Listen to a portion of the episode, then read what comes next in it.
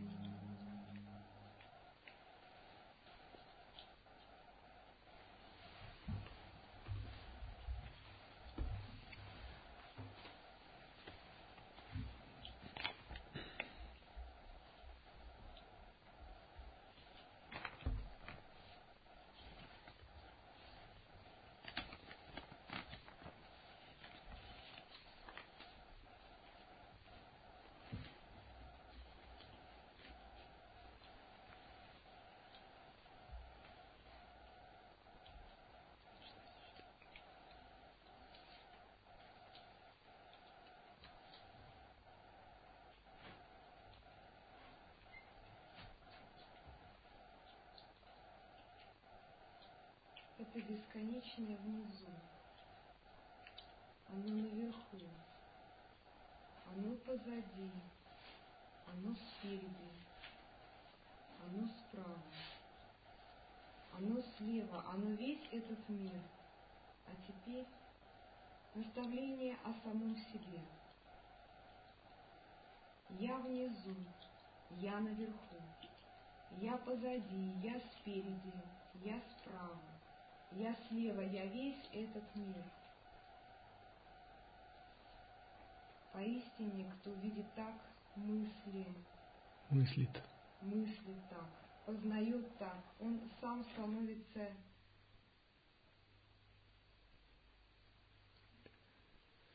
Он сам становится владыкой. владыкой во всех мирах. Он способен действовать, как пожелает. Чиндоги Упанишада, глава 25.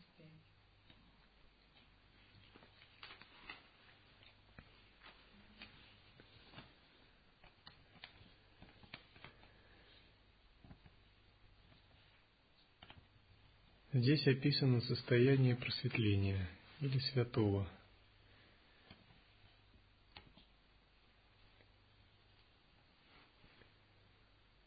Святой, если он реализован, чувствует вот так. Я внизу, я наверху, я позади, я спереди, я справа, слева, я един с миром.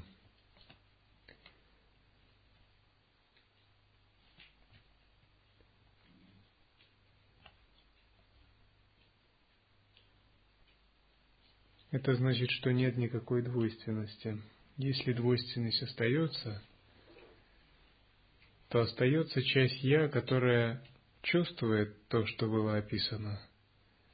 Однако она его оценивает и видит как бы со стороны. Можно сказать, это святой, который свят, но еще не дошел до высшей точки недвойственности.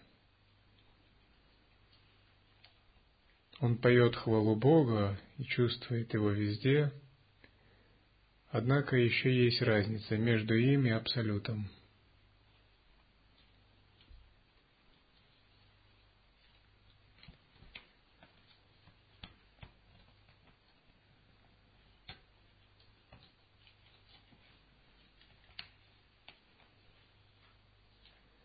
Что значит видеть так, как описано в Упанишаде?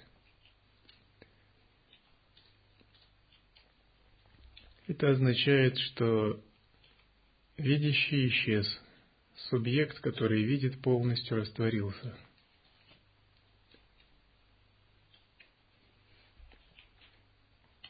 Когда исчезает видящий, то возможно так видеть.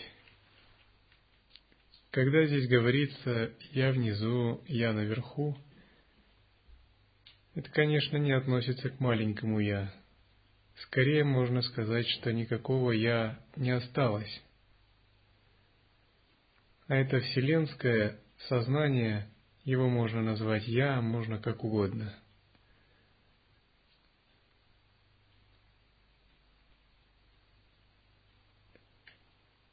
мыслить так, это, конечно, отличается, чем если бы думать просто «я внизу» или «я наверху». Только в состоянии аманаска, в том месте, где никакой, никакая мысль невозможна, вы можете себя так прочувствовать. Любые виды ментальной подделки в созерцании не годятся. Мы можем думать «я весь этот мир», можем представлять визуализации, однако все это будут суррогатами. Истинное переживание находится там, где никакая мысль невозможна, в состоянии аманаска. Это сознание, где нет никаких мыслей, мы делаем основы в практике. Если вы спросите, но как же так? Мы же говорим, что мысли могут возникать, а созерцание не должно приживаться. То можно сказать, что вы упустили суть. Вы можете спросить, мы же говорим, что идеал лая-йоги – это не состояние ухода в нирвикальпа, когда мысли остановлены, а состояние, когда видится и слышится все – это так. Однако тонкость здесь такова. Тем не менее, даже когда на периферии мысли возникают и все видится, подлинная сущность нашего «я» пребывает там, где нет никаких мыслей.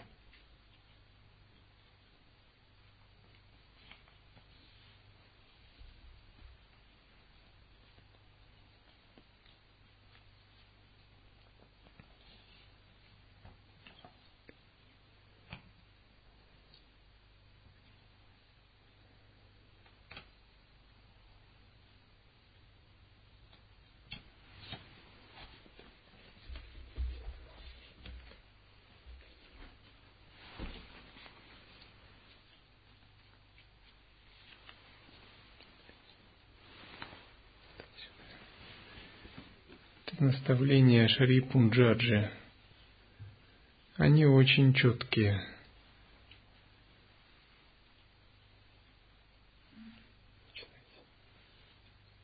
Ты говоришь, что в твоем сне нет никого.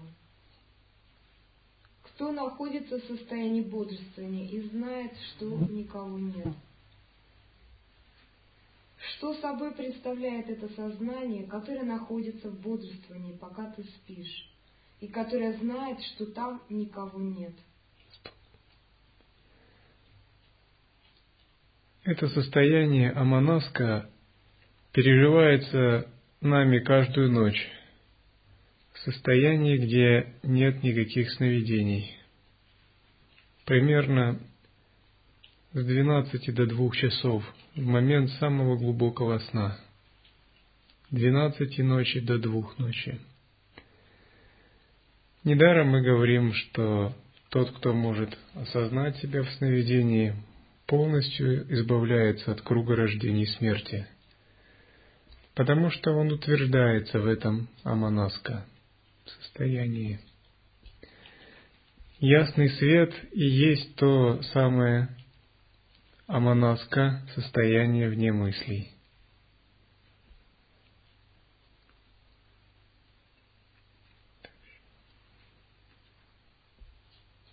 Кто это сознание, которое наслаждается сном?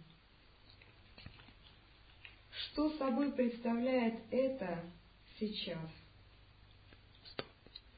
Каждую ночь мы соприкасаемся с ясным светом – мы не исчезаем.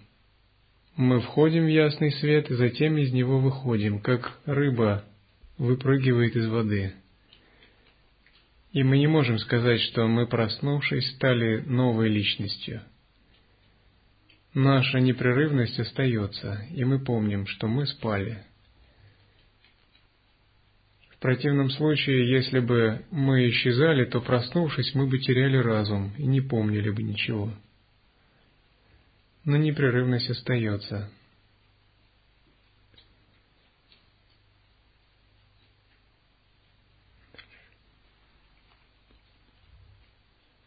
Каково различие между этим пространством во время состояния сна и пространством, в котором присутствует предыдущее или последующее состояние бодрствования?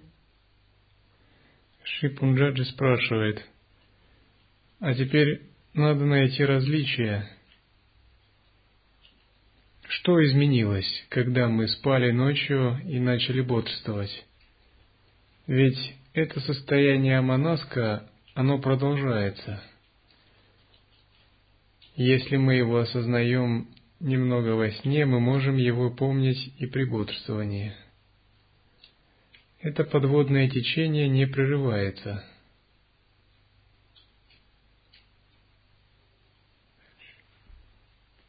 Что это за пространство, в котором происходит сновидение? Как все эти пространства отличаются друг от друга?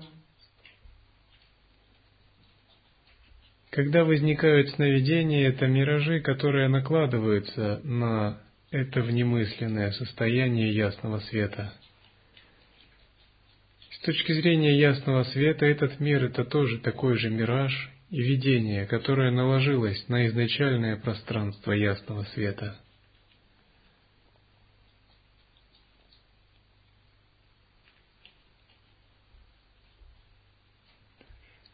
ученик. Похоже, во всех трех состояниях присутствует одно и то же пространство. Пространство одно и то же. Да, пространство одно и то же. Пространство в этой руке – это тоже пространство, что присутствует и в другой руке. И то же пространство, что присутствует в руке каждого человека. Рука может быть другая, но пространство одно и то же. Когда мы отождествляем себя с видениями и миражами, мы чувствуем себя отличными друг от друга. Когда мы отождествляем себя с этим внемысленным ясным светом, мы не чувствуем никакого отличия. Потому что это самое тончайшее состояние, единое на всех. У него нет никаких преград –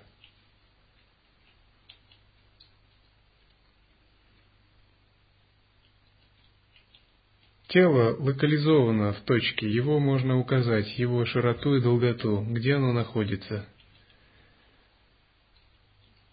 Но внемысленный ясный свет не имеет никакой локализации. Он все пронизывающий и распространен повсюду.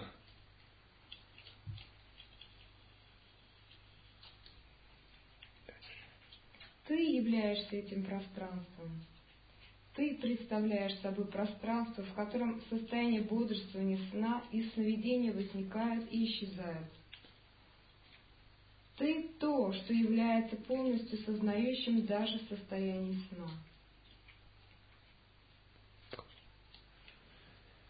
Здесь дается наставление, ты являешься пространством. Это иногда может часто повторяться даже как заклинание – Потому что мы так загипнотизированы идеей «я есть тело», что нам нужно много раз повторять себе «я являюсь пространством».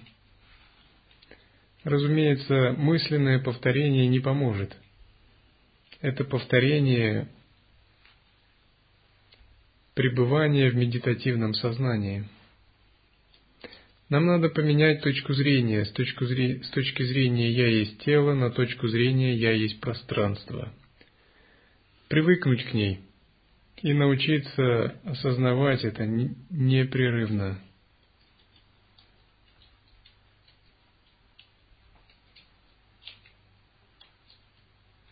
Все эти состояния и все, что они содержат, являются проекциями на чистый безупречный экран.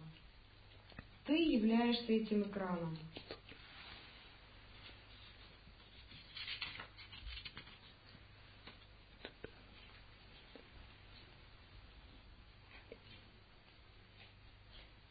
Творец, все боги, небеса, ад и планеты, все создается лишь этим «я». Установи, откуда возникает эта идея «я». Итак, когда на этом пространстве возникает чувство «я», одновременно, сразу же, возникают ады и небеса, другие боги, кармы, поступки и все прочее. С высшей точки зрения все это творится одновременно. На самом деле этого ничего никогда не было. Низшие теории эволюции говорят, что Брахма выдыхает Вселенную, или это можно сравнить с теорией Большого Взрыва. Вселенная творится, а потом разрушается. С низших точек зрения так оно и есть. Но с более возвышенных точек зрения никогда ничего не создавалось. Никогда ничего не разрушается.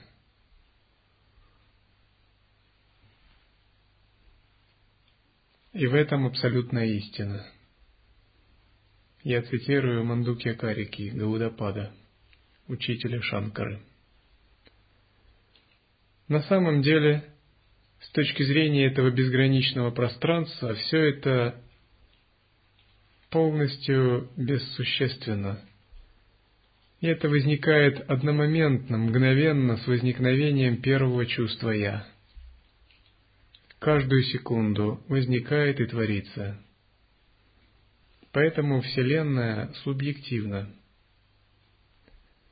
Просто наши, наши чувства «я» сейчас находятся в неком коллективном шаблоне. Они соединены, скоррелированы. Поэтому для нас кармические процессы протекают примерно едино, однообразно, в одно и то же время – Тогда у нас создается иллюзия, будто Вселенная творится постепенно и развивается. Однако я скажу, что наше неведение вместе творится постепенно и развивается. Пяти миллиардов людей. В силу кармы оно примерно одинаково. Наше чувство «я» примерно одинаково в одно время. И мы, те, у кого оно одинаково творится и разрушается, собраны в этом мире людей. Другие собраны в другом измерении, в мире богов. Однако все это не имеет даже капли самобытия. Это возникает одномоментно вместе с чувством «я», которое выпадает из состояния ясного света. Можно сказать, что в мире людей наше чувство «я» выпало похожим образом у всех людей, которые есть. Поэтому Вселенная таким образом и кажется, что она творится так.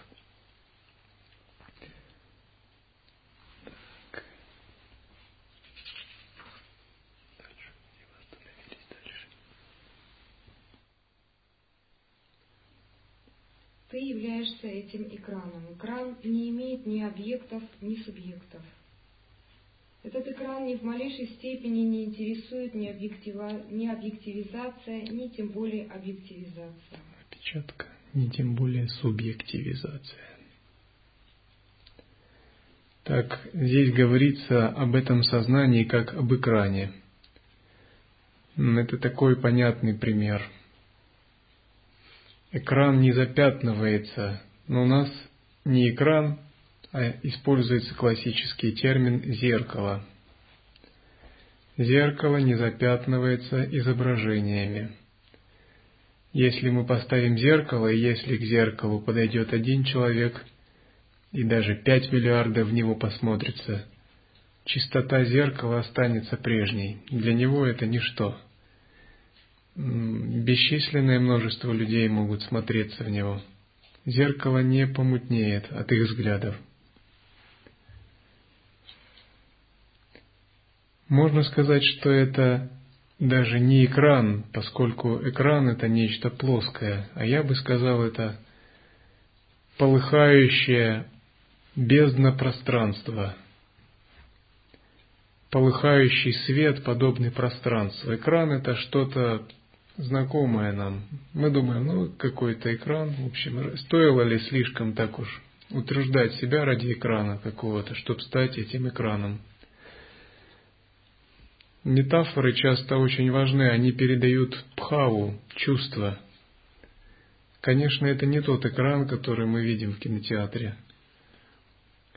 Это самое запредельное и непостижимое, что возможно переживать. Это полыхающая бездна ясного света, перед которой просто не имеют уста и все меркнет, не то что у людей, а у самых великих богов, которые боги его просто созерцают постоянно, в отличие от людей.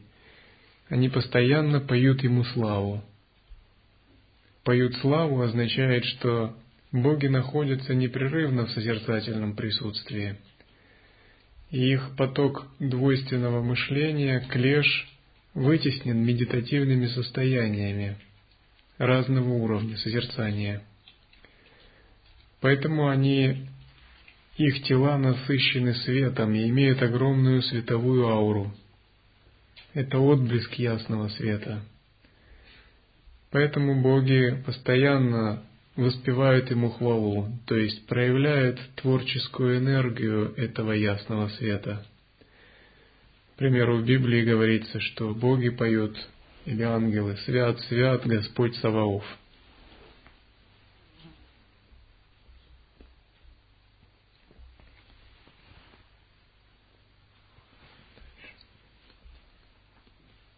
Это просто есть. Ты есть этот экран. Пусть собаки лают.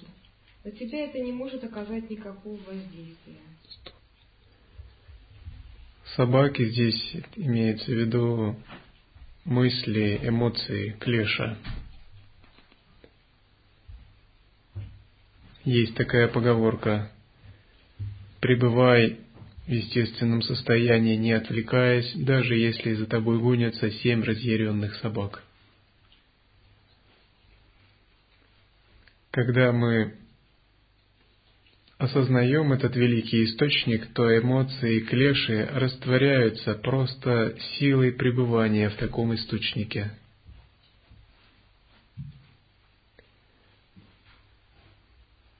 Если вы играли в детстве с воздушными шариками, то я играл точно. Когда на них рисуешь, примеру, шариковой ручкой – Рисунок виден, но если его начинаешь надувать, рисунок расплывается, и его почти не видно. И наоборот, если на надутом шарике нарисовать что-то, даже если он размытый, ей шарик сожмется, рисунок станет очень четким. Мысли подобны таким рисункам и клешам. Надуть шарик означает дать уму свободу расшириться, тогда они просто перестанут быть заметными. Пространство растворит их. Напротив, когда мы сжимаемся, даже небольшие клеши становятся сильными. Небольшие даже мысли становятся идеей фикс и обуславливают нашу свободу.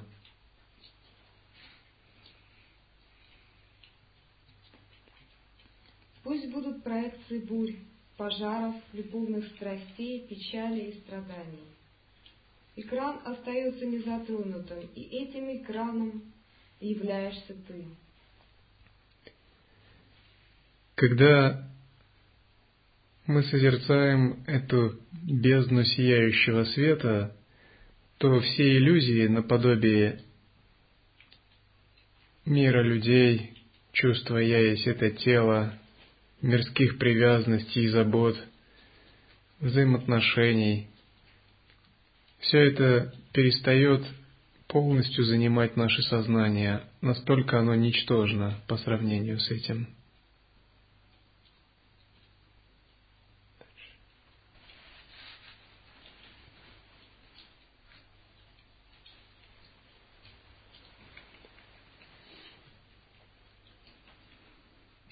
Oh.